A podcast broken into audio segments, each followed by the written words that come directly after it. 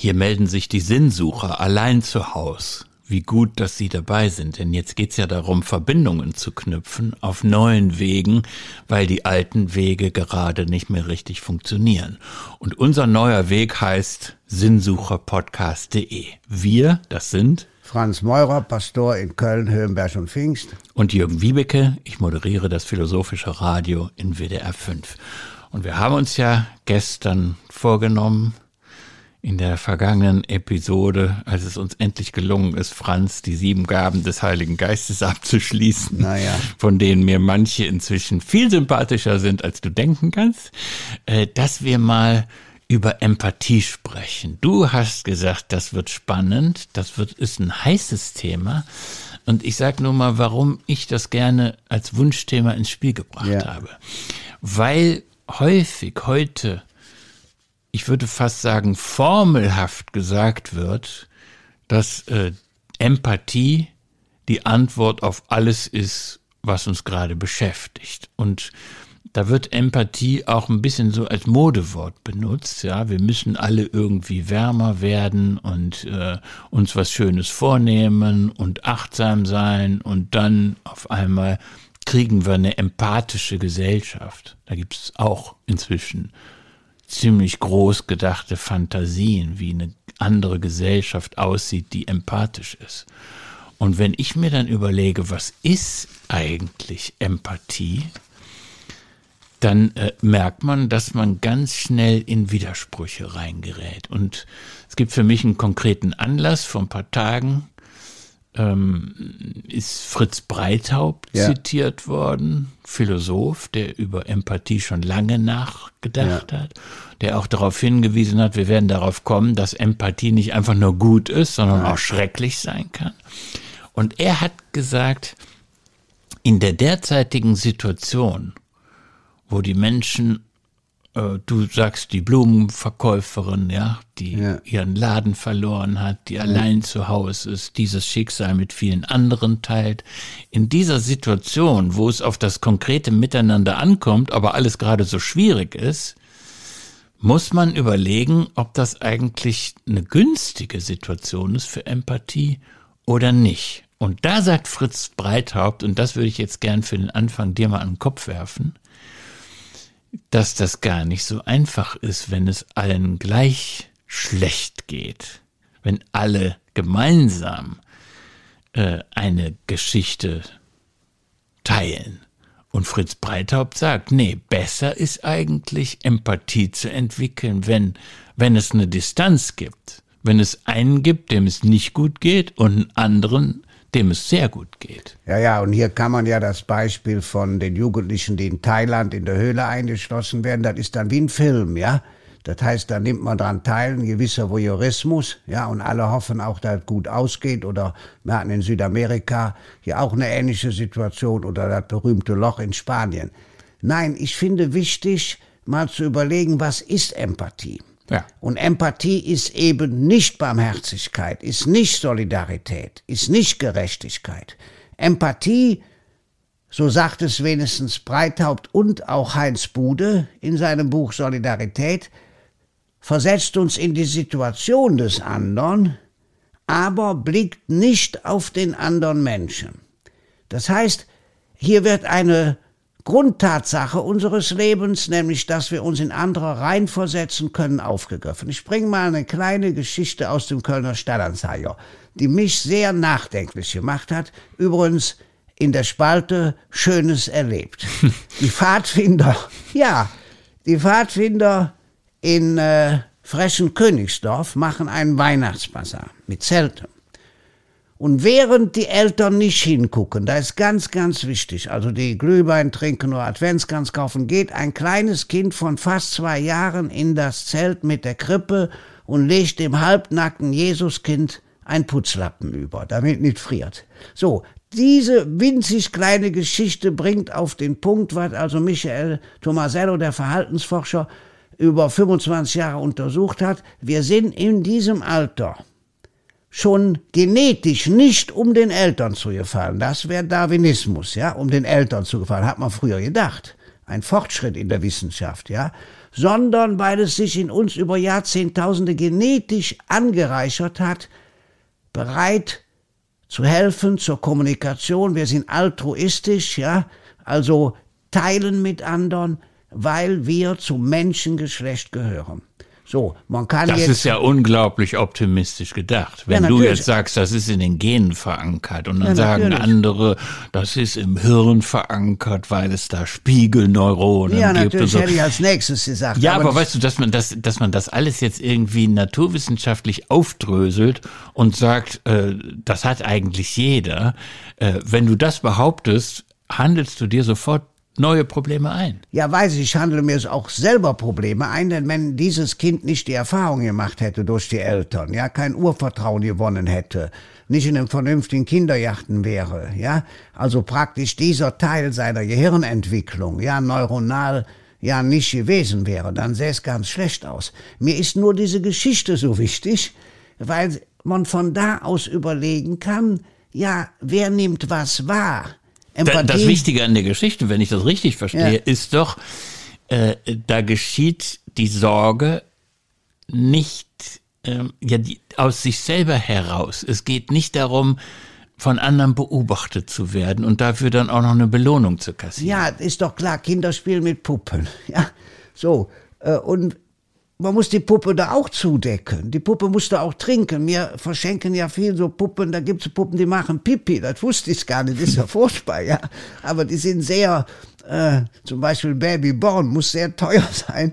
Aber wenn wir die kriegen, die werden besonders, ja, beachtet und so weiter. Lange Rede, kurzer Sinn. Ich finde diese Geschichte ja so wunderbar, weil man sich zu ihr verhalten muss. Mhm. Man muss überlegen, was ist da dran. Natürlich gibt es die andere Seite ja, zum Beispiel Edward äh, Wilson, ja, äh, großer Biologe aus Amerika, der sagt, die Eusozialität, die ich gerade beschrieben habe, hat aber als Schwester den Fluch des Krieges. Überhaupt keine Frage. Das heißt, wir Menschen wollen auch, was Fritz Breithaupt sagt, zuerst mal uns selber am eigenen Schopf aufs im Sumpf ziehen. Wir wollen ja. sogar im Notfall andere überfallen um selber zu überleben. Ja, eine wichtige Frage, Flugzeugabsturz in Südamerika, äh, darf man Menschenfleisch essen, um selbst zu überlegen? Jetzt noch eine ganz spezielle Frage, aber eins ist ganz klar, wenn wir bei der Empathie stehen bleiben, müssen wir auch klar machen, auch der Sadist muss empathisch sein. Mhm, ja? Der kann nämlich er zerstört den anderen und sich selbst. Er hat ein besonderes Geschick darin, wenn er erfolgreich in Anführungsstrichen ja. sein will, wenn er die Fähigkeit hat, sich in andere hineinzuversetzen. Ja, Der Folterer ist, wenn er, wieder Anführungsstriche ja. mitgedacht, wenn er gut sein will, dann muss er sich in das Opfer hineinversetzen können. Das ist sozusagen die dunkle Seite der Empathie. Und ich glaube, dass das wichtig ist, sich das klar zu machen. Wenn man sagt Empathie, dann ist das nicht automatisch das Gute. Ja, Nein. dann wird nicht alles besser, wenn ein Mensch empathisch ist, sondern es geht eigentlich erstmal nur um die grundsätzliche Fähigkeit, ich kann nicht nur äh, mich selber beobachten, sondern ich kann mich auch in andere hineinversetzen. Ich, ich sage jetzt auch mal eine Geschichte. Ja, gerne. Eine Selbstbeobachtung. Ja. ja. Was passiert eigentlich, wenn eine Stadt so leer ist wie unsere gerade, ja. dann fällt mir auf, Franz, dass ich auf einmal ganz anders auf Flaschensammler gucke. Aha. Und auf Bettler. Aha. Normalerweise, wenn die Stadt belebt ist, dann, ich gebe das jetzt mal zu, dann bin ich sehr schnell genervt davon, dass mich alle fünf Minuten jemand anschnort. Ja. Sich oft keine Mühe gibt und es gibt dann so ein Gefühl, was sich regt, ich will damit nichts zu tun haben. Du belästigst mich mit deiner Geschichte. Das heißt, ich reagiere unempathisch. Ich will gar nicht jetzt in das Innenleben, ich will den nicht verstehen, sondern ich mache zu. Ich ertrage es nicht, weil es so oft passiert. Ja, klar.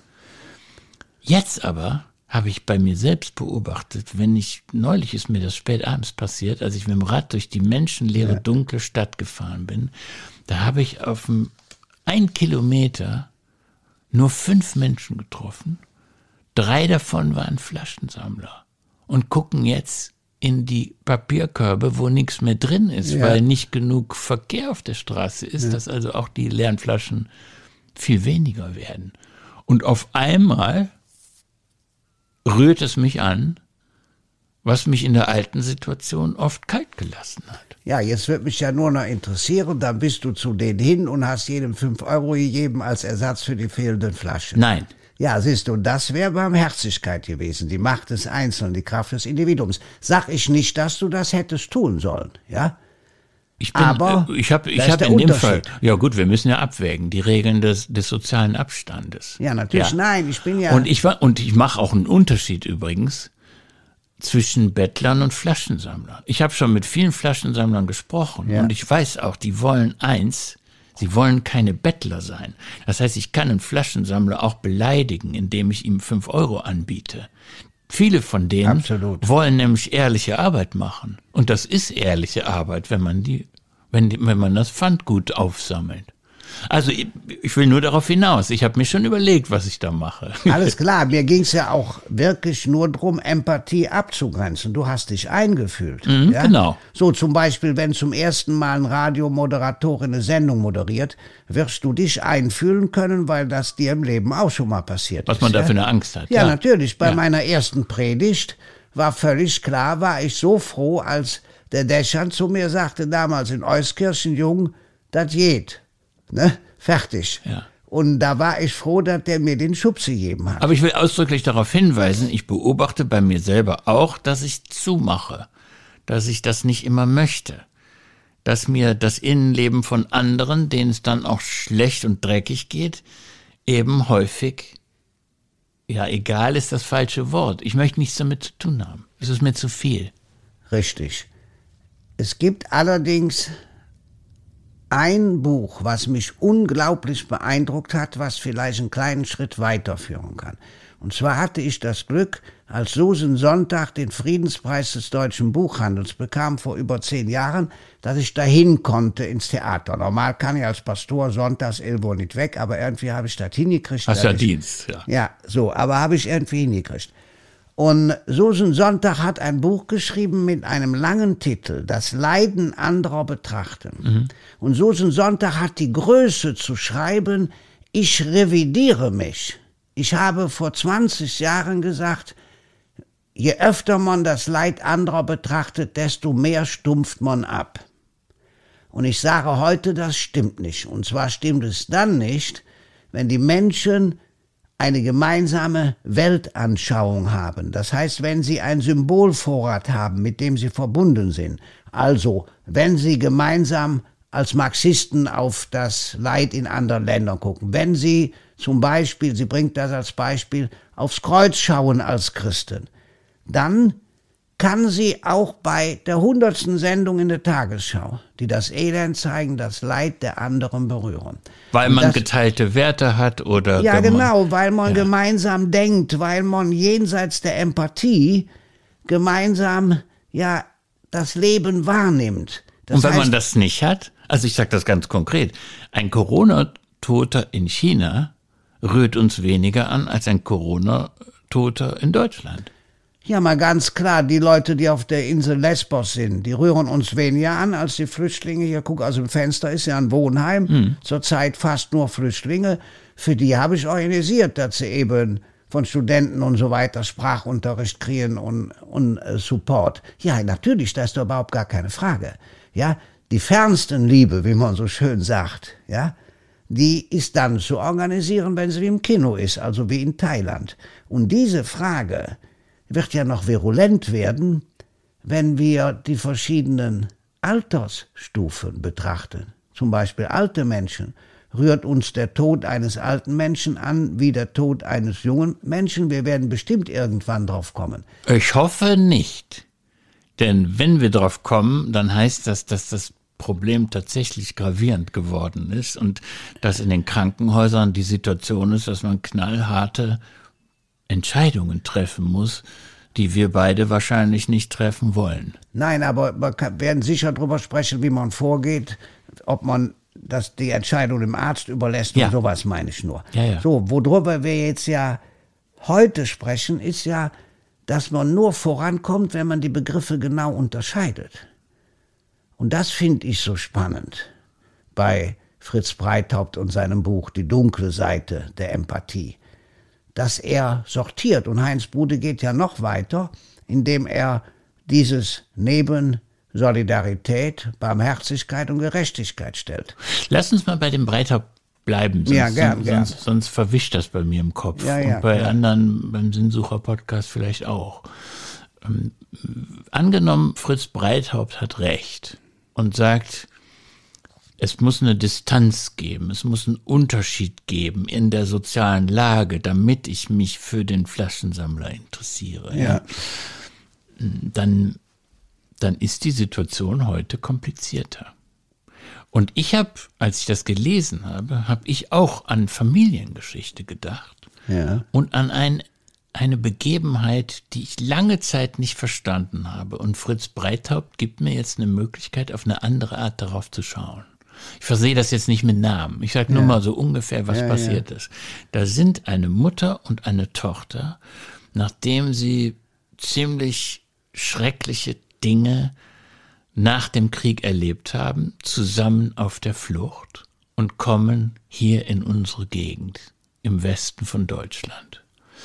Und unterwegs sagt die Mutter zur Tochter, beide schwerst geschlagen von dem, was sie erleben mussten als Frauen unter Soldaten. Ich Ja. deute das nur mal an, was da so, was da so im Raum ist. Dann sagt die Mutter zur Tochter, wir werden darüber nicht sprechen, denn es wird uns niemand glauben.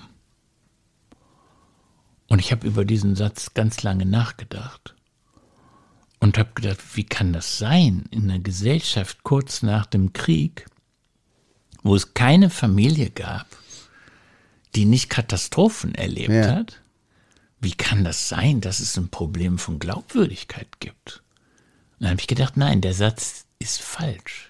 Da ging es nicht um Glauben, sondern da ging es um fehlende Empathie. Ja. Es war eine Situation, wo man, wenn man Schreckliches erlebt hatte, nicht darauf rechnen konnte, dass es jemanden gibt, der sich dafür interessiert. Weil alle mit dem gleichen geschlagen sind. Ja. Weil die Aufmerksamkeit nicht da ist. Wenn es mir selber dreckig geht, wenn es ums Überleben geht, dann schaffe ich es nicht auch noch empathisch zu sein denen gegenüber, die andere schreckliche Dinge erlebt haben. Das ist das, woran ich bei Fritz Breithaupt gedacht habe, dass er, dass er sagt, ja, es muss eine Distanz geben zwischen demjenigen, der empathisiert und demjenigen, der das empfängt. Ja, mir kommt der Gedanke, man muss eine Wunde zuerst verbinden, bevor man sie betrachten kann. Also zuerst muss auch mal Gras drüber wachsen, wie der Volksmund sagt.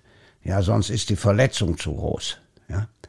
Doch finde ich, finde ich schon sehr bewegend. Darf ich noch eins sagen, was mich bei dem Fritz Breithaupt sehr äh, auch äh, interessiert hat? Und zwar, er schildert ein Experiment in Nordirland. Und äh, da ist versucht worden, kann man dadurch, dass man Empathie entwickelt, also die Perspektive des anderen einnimmt. Das meint ja Empathie. Ja, Ich bin genau. in der Lage, wird dadurch das Verständnis besser. Also haben die katholischen Schüler aus evangelischer Perspektive mal alles betrachtet im Unterricht, ja, was denen angetan wurde. Und umgekehrt die Evangelischen all das betrachtet, so. Und es stellt sich raus, es verändert sich nichts. Dadurch verändert sich die Menge an Vorurteilen, dass man selber Recht hat, dass man sich nicht bewegen kann, nicht. Und das hat mich schon sehr bewegt. Es muss also, wenn man was verändern will, zum Guten hin, zum Verständnis hin, zum Frieden hin, muss mehr passieren als Empathie. Ja, ich habe ja schon gesagt, dass, äh, dass das immer schwieriger wird, je länger man dieses Wort anschaut. Und was mir zum Beispiel auch nicht klar ist, wenn man sagt, jemand ist empathisch, ja? Ja. Also jemand versetzt sich in den anderen hinein. Ist das dann eigentlich was Emotionales? Geht es da um, eine, auf, um die Gefühlsebene? Oder geht es, ich bin jetzt in Gedanken wieder bei den äh, sieben Gaben des Heiligen Ja, ja, Geistes, ja. Ist das eine Verstandesleistung? Also das jetzt, wie du sagst, am Beispiel von, vom äh, Bürgerkrieg Nordirland, wenn der Katholik imstande ist, sich in den Kopf des Protestanten hineinzuversetzen, dann könnte der Verstand ja helfen, dass man den eigenen Standpunkt ein bisschen flüssiger macht und eine Brücke findet. Aber du sagst jetzt genau, das passiert nicht. Also ist es eine Emotion oder ist es eine Verstandesleistung, empathisch zu sein? Es ist aus meiner Sicht zuerst mal eine Verstandesleistung, weil wir in der Lage sind, aus der Perspektive des anderen zu schauen. Und das Problem ist, Empathie wird aber als moralisches Wort benutzt. Dass es gut wäre, empathisch zu sein. Mhm. Ja, ist ja gar nicht unbedingt der Fall. Wir können gar nicht anders, als empathisch zu sein. Ich bringe mal noch einen kleinen Gedanken der mir kam, als ich das Buch Misstrauen von Florian Mühlfried, ist neu rausgekommen, kostet übrigens nur sechs Euro bei Reklam, ja, gelesen habe, weil die These von ihm ist, nur wer ein gesundes Misstrauen hat, kann Vertrauen fassen. Und das fand ich total gut. Das heißt, man muss zuerst mal überlegen, ja, was sind die Facts, was sind die Fakes, ja, wie ist der Zusammenhang, ja. Das heißt, Misstrauen ist die Grundbedingung von Vertrauen. Finde ich eine geniale Überlegung, denn im Moment Aber jetzt gerätst du in einen Widerspruch, Franz, weil vor fünf Minuten hast du mir gesagt, ja. erst geht es darum, dass man die Wunde verbindet und dann kannst du sie angucken. Ja, natürlich. Ist überhaupt keine Frage. Bin ich eingegangen auf deine Geschichte, dass man nicht sofort sich mit den Schmerzen des anderen beschäftigen kann. Ja? Aber gerade dann in deiner Geschichte wäre doch ein gesundes Misstrauen nötig, wenn jetzt ein anderer ja sich annähert von schrecklichen Dingen erzählt, vielleicht um nur seiner Hörlust nachzukommen. Ich finde, das ist keine Begriffsklauberei, wenn ja. man die Frage stellt, ist das ein Gefühl oder ist das eine Verstandesleistung? Weil wir beide sind ja noch geprägt von dem Gedanken, wie kommt eigentlich das Gute in die Welt? Ja. ja? ja, ja. Die, die Gaben des Heiligen Geistes oder Tugenden, jetzt mal ein bisschen äh, unreligiöser gesprochen. Ich meine, da, und wenn du, wenn du das, wenn wir das klären könnten, ob das was mit Gefühl zu tun hat oder mit Verstand, äh, dann, dann könnten wir nämlich auch überlegen, wie man das trainieren kann. Also ich meine eindeutig mit Verstand. Man muss versuchen, mit den Augen des anderen zu sehen, versuchen, in seinen Pantoffeln zu gehen, vergleichen mit ähnlichen Situationen bei sich selbst, muss psychologisch gut drauf sein. Gerade die dunkle Seite der Folterer muss ein sehr guter Psychologe sein. Ja. ja?